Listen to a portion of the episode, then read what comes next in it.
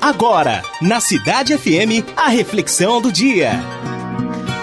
Havia uma mulher que tinha um sério problema físico.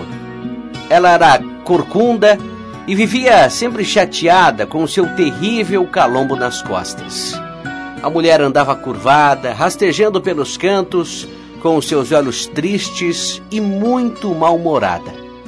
Até que um dia encontrou uma lâmpada mágica, onde há séculos vivia um gênio que se apareceu na frente dela, oferecendo-lhe quatro pedidos. A mulher, então, logo fez o primeiro.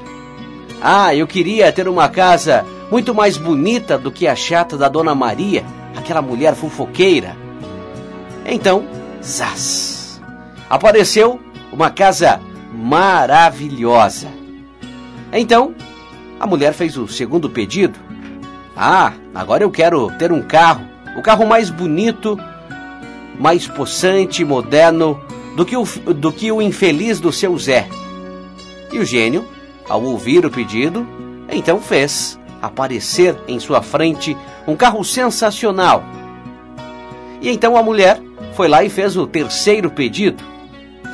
Ah, eu queria ter muitas joias, mais joias do que a dona Joana, aquela mulher intragável.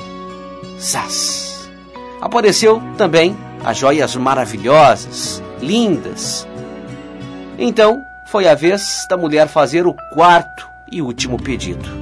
Agora, gênio, agora eu quero que você realize o meu último pedido, que suma aquilo que traz as, as amarguras da minha vida, o meu desgosto, o meu maior defeito. E assim foi feito. O gênio fez o desejo aparecer. O que, que aconteceu? Todos imaginavam que iria assumir o seu problema físico, né? O seu calombo nas costas. Mas não. Sabe o que, que aconteceu?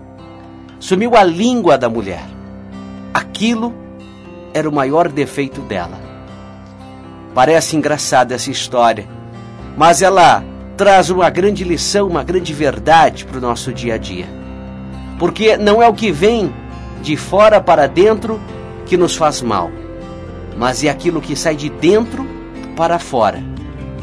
Por isso, tome cuidado com o peso da sua língua. Você ouviu na Cidade FM a reflexão do dia.